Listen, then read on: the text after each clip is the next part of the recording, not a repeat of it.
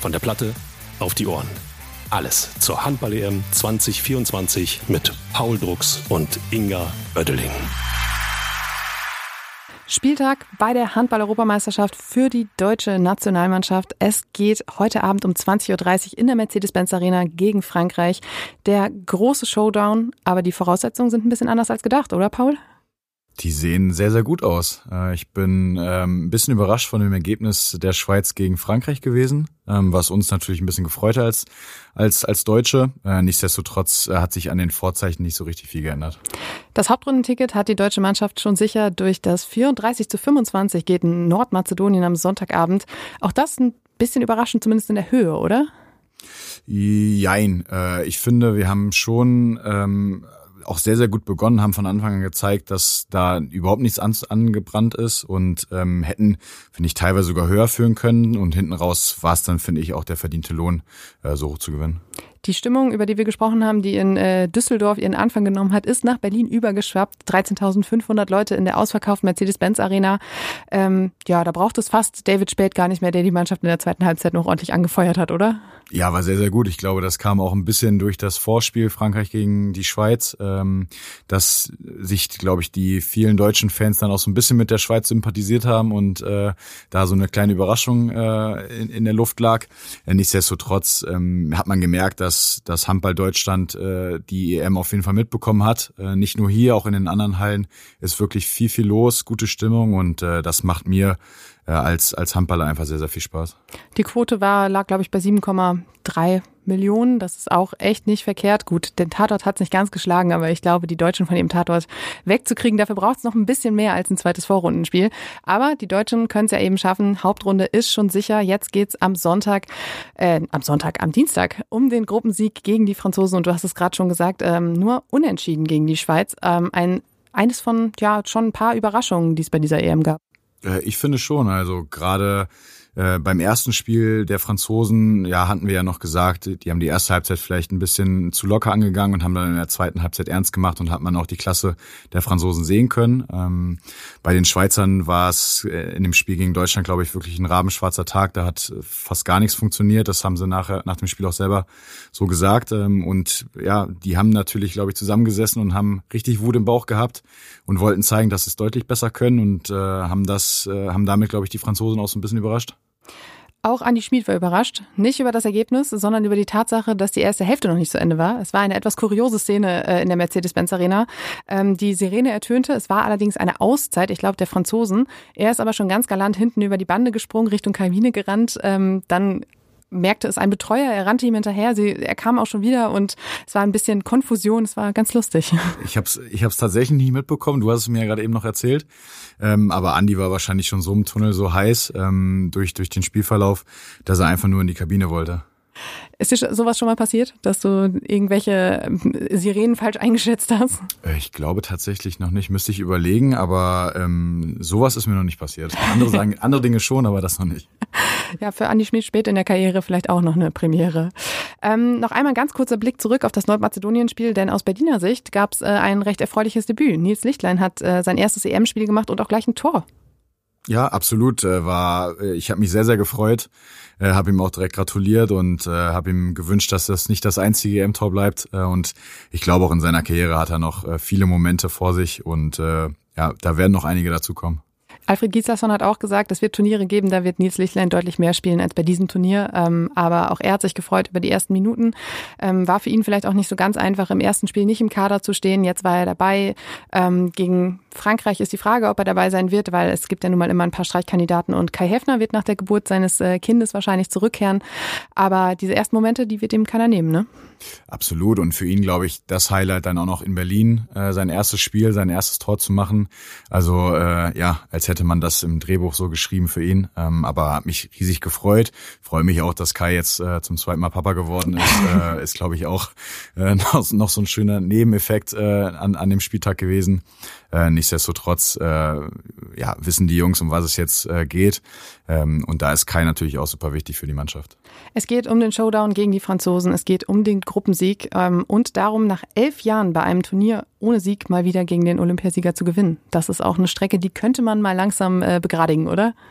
Es wäre mal an der Zeit. Wir haben es ja gefühlt seit Jahren, versuchen wir es immer mal wieder und haben äh, tatsächlich äh, bis auf ein paar Ausnahmen auch wirklich gute Spiele hingelegt. Äh, es waren echt enge Dinger dabei. Ähm, wenn ich mich dran erinnere, 2019 gegen Frankreich äh, haben wir ja auch hier in der Vorrunde gespielt. Ähm, es war auch ein sehr, sehr schönes, emotionales Spiel. Äh, nichtsdestotrotz muss man leider sagen, wie du gesagt hast, haben wir in den letzten Jahren dann doch öfters das Nachsehen gehabt. So wie letztes Jahr im Januar bei der WM 2023 das bittere Viertelfinal aus. Du warst dabei. Ähm, wie groß ist die Lust auf Revanche, auch wenn du nicht direkt aktiv dich beteiligen kannst? Ich werde äh, so viel jubeln und so viel anfeuern, wie es geht, um da irgendwie meinen Beitrag leisten zu können. Aber äh, natürlich wollen wir da eine Revanche, weil wir ähm, gezeigt haben, dass wir zumindest eine Halbzeit haben wir richtig gut gespielt, waren besser als die Franzosen und haben es einfach in der zweiten Halbzeit äh, nicht geschafft, den Torhüter zu überwinden, obwohl wir auch gut gespielt hatten. Ähm, das war ein bisschen bitter. Äh, aber ich glaube, durch dieses Heimpublikum, durch die Euphorie und auch vielleicht durch die kleine Schwäche der Franzosen, ähm, ja, äh, liegt da der Druck definitiv mehr bei den Franzosen als bei uns. Das ist manchmal gefühlt so ein bisschen medial aufgeladen, dieses ganze Wiedergutmachung, Revanche. Ähm, wie ist das bei den Spielern? Äh, haben die das in Erinnerung? Ist das so, so wirklich, dass man da noch denkt, boah, da wollen wir jetzt echt zeigen, dass wir es doch besser können als beim letzten Mal? Das Gute ist ja, dass, so würde ich sagen, der Großteil der Mannschaft äh, diese äh, Duelle von vor vier, fünf Jahren ja noch gar nicht so richtig kennt. Ähm, äh, und da vielleicht ein bisschen unvoreingenommener reingeht. Aber klar, die meisten haben davon letztes Jahr auch mitgespielt äh, und wollen auf jeden Fall äh, diesmal als Sieger vom Platz gehen. Frankreich steht ein wenig unter Druck nach dem äh, Remis gegen die Schweiz. Allerdings, wenn man dann doch auf die Tabelle guckt und ehrlich ist, ähm, ist das Hauptrundenticket nicht allzu weit entfernt. Das sind 23 Tore Vorsprung auf die Schweiz. Aber man hat es eben nicht geschafft, nach zwei Spielen dieses Ticket zu sichern. Und das gehört ja eigentlich schon fast zum Anspruch dieser Mannschaft dazu, die ja auch äh, Favorit ist. Ähm, zu, unter anderem mit Rekordspieler Nikola Karabatic. Wir haben in einer der ersten Folgen schon mal über ihn gesprochen. Ähm, er spielt eine Rolle, allerdings keine mehr so große. Wie, wie erlebst du das gerade? Ja, definitiv. Ich glaube, erstens war ähm, der Anspruch der Franzosen in den ersten beiden Spielen ganz klar, äh, die Gruppe klar zu machen, zumindest, äh, dass man das Ticket für die Hauptrunde sichert und dann in einem äh, kleinen Finale gegen Deutschland äh, um, um die Punkte spielt äh, für die Hauptrunde. Das haben sie jetzt so einfach schon mal nicht geschafft. Deshalb sage ich, der Druck liegt auf jeden Fall bei ihnen. Und ähm, klar hat sich in den letzten Jahren da auch was in der Hierarchie der Mannschaft verändert. Es war immer ähm, Nikola Karabatic, der der absolute Anführer dieser Truppe war.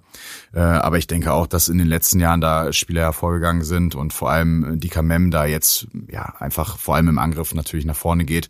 Und wenn eine Entscheidung gesucht wird, dann trifft er die meistens. Am Sonntag auch der gefragte Mann in der Mixed Zone. Da sieht man, dass sich die Hierarchien tatsächlich etwas verschoben haben. Ähm, die äh, Punkte, die es äh, im Spiel gibt, die werden natürlich wie immer mitgenommen in die Hauptrunde. Ähm, da hat das Ganze schon so ein bisschen ja den, den, den Blick nach vorne, den Blick aufs Halbfinale. Deshalb wäre es ja schon wichtig, wenn man äh, trotz gebuchtem Hauptrundenticket diesen, diesen Sieg dann doch mitnimmt, oder? Also das macht's äh, vor allem im Hinblick darauf, wie schwer die Hauptrunde dann äh, wahrscheinlich wird mit den ganzen Mannschaften, die da noch auf uns warten, äh, macht's das definitiv einfacher. Äh, ich will nicht sagen, das ist schon muss, aber äh, ja, das würde doch äh, das, das Rechnen deutlich einfacher machen. Ist natürlich jetzt die Frage, worauf kommt es an? Ähm, man hat die Halle hinter sich, man hat das Handballfieber in Berlin und in Deutschland geweckt. Ähm, die Leute haben Bock auf all das, was diese Mannschaft gerade macht. Ähm, jetzt ist es so, dass dieses Spiel vielleicht nicht ganz den Charakter hat, den man sich äh, am Anfang vielleicht gedacht hätte. Ähm, das ganz große Vorrundenfinale. Ähm, wie hast du solche ersten Highlight-Spiele erlebt? Ist es dann tatsächlich so, dass man äh, schon denkt, okay, jetzt kann, können wir richtig zeigen, welche Position wir in diesem Turnier spielen können? Oder ist es eher so, dass man das dann doch sieht wie jedes andere Vorrundenspiel? Na, ich habe das immer so ein bisschen als Gradmesser schon auch betrachtet, äh, weil man auch in so einer Vorbereitung, auch vielleicht jetzt bei einem Spiel gegen Nordmazedonien nicht so richtig weiß, wie steht man denn jetzt gerade wirklich in der Weltspitze da. Klar, aktuell sieht alles super aus, die Euphorie ist entfacht, die zwei Spiele waren wirklich gut und auch, auch in der Vorbereitung haben sich die Jungs super präsentiert. Ähm, aber meistens zeigt sich dann in so einem äh, wichtigen Spiel dann doch nochmal, äh, woraus man geschnitzt ist, äh, nicht nur von den handballerischen Fähigkeiten, sondern auch wie man als Team zusammengewachsen ist. Und da bin ich auch sehr gespannt drauf und freue mich drauf, aber ähm, und wenn man ganz ehrlich ist, spielt man ja genau äh, diese oder will man genau diese Spiele spielen und dafür trainiert man jahrelang und äh, will natürlich auch in die Nationalmannschaft. Bundestrainer Alfred Gislason möchte keinen Hokuspokus. Äh, Zauberei braucht es jetzt ja auch wirklich nicht mehr, um in die Hauptrunde zu kommen. Aber ich habe mir gedacht, es ist sicherlich auch schwierig, diese vielen verschiedenen Charaktere für so ein Spiel jetzt einzustimmen. Es gibt sicherlich welche, ich vermute, du warst ungefähr so, äh, der das ja ruhig und gelassen und konzentriert angegangen ist, aber es gibt sicherlich auch jetzt gerade in dieser doch sehr jungen Mannschaft welche, die bis unter die Haarspitzen brennen und äh, wahrscheinlich gar nicht einzufangen sind, die man aber ja dann vielleicht doch mal so ein bisschen runterholen muss, damit sie dann doch den Fokus haben auf dieses Spiel. Ähm, wie, wie hast du das damals erlebt? Musstest du da auch mal so ein bisschen mithelfen? Na, ich glaube, da ist äh, ein bisschen die Verantwortung auch bei den älteren Spielern, äh, da vorne wegzugehen, Ruhe auszustrahlen, so eine gewisse Sicherheit auch zu vermitteln. Ähm, und klar, ich meine, die Jungs sind äh, motiviert ohne Ende äh, allein schon durch die letzten beiden Spiele, durch, durch die Atmosphäre, die sie entfacht haben. Äh, aber ich glaube, die spielen auch mittlerweile alle schon zumindest einige Jahre in der Bundesliga, um da Erfahrung zu sammeln und zu wissen, äh, was es bedeutet, große Spiele zu spielen vor großen Kulissen. Das ist in der Bundesliga ja mittlerweile gang und gäbe. Äh, von daher sind sie da, glaube ich, ganz gut trainiert. Ich glaube, Youngster wie David Speth oder Justus Fischer, die brauchen auch diese völlige äh, Überdrehtheit, um ihre Leistung zu bringen. Ja, erstens das und ich glaube, das sind auch Spieler, die sich da noch wenig Gedanken machen, äh, zum Glück, die noch so ein bisschen, äh, ja, äh, frisch in den Ohren äh, sind, die, die äh, mit viel Mut kommen, die, die sich da nicht so viel die Platte machen und äh, genau das brauchst du dann auch. Jetzt ist es ähm, so, dass wir schon oft über die Euphorie in der Halle gesprochen haben und äh, dass sie auch eben zur Last werden kann. Ähm, gibt es einen Zeitpunkt, an dem man sagen kann, die gibt nur noch Rückenwind und ist kein Druck mehr? Ist vielleicht dieser Zeitpunkt erreicht? Ja, ich glaube gerade das erste Spiel war wichtig, dass man das so gut bestritten hat, dass man auch ähm, ja diese ganzen Störgeräusche mit äh, Weltrekordspiel und und was da alles noch dazugehört hat, dass man das so weitestgehend ausblenden konnte und sich jetzt voll und ganz aufs Handballspielen konzentrieren kann. Und ich, wie, wie ich gesagt habe, also ähm, die Euphorie in, in Handball Deutschland ist auf jeden Fall entfacht. Man, man merkt, das mediale Interesse ist riesengroß. Äh, darüber brauchen sich die Jungs jetzt keine Sorgen mehr zu machen, sondern jetzt können sie sich eigentlich nur noch aufs Handballspielen konzentrieren.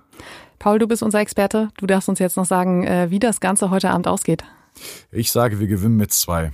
Oh, okay. Also wird auf jeden Fall viel geboten, viel Spannung für die Zuschauer. Wir werden das beide in der Halle verfolgen, äh, sind beide gespannt. Ich vielleicht ein Tick entspannter als du. ja, ich kann eigentlich auch entspannt Handball gucken, muss ich sagen. Das ist gut. Dann äh, wünschen wir euch da draußen ganz viel Spaß äh, beim Zuschauen heute Abend. Wir hören uns natürlich morgen wieder dann mit dem ersten Blick auf die Hauptrunde. Und äh, vielen Dank fürs Zuhören. Vielen Dank dir, Paul. Und Sehr bis gerne. morgen. Von der Platte auf die Ohren. Alles zur Handball-EM 2024 mit Paul Drucks und Inga Oeddeling.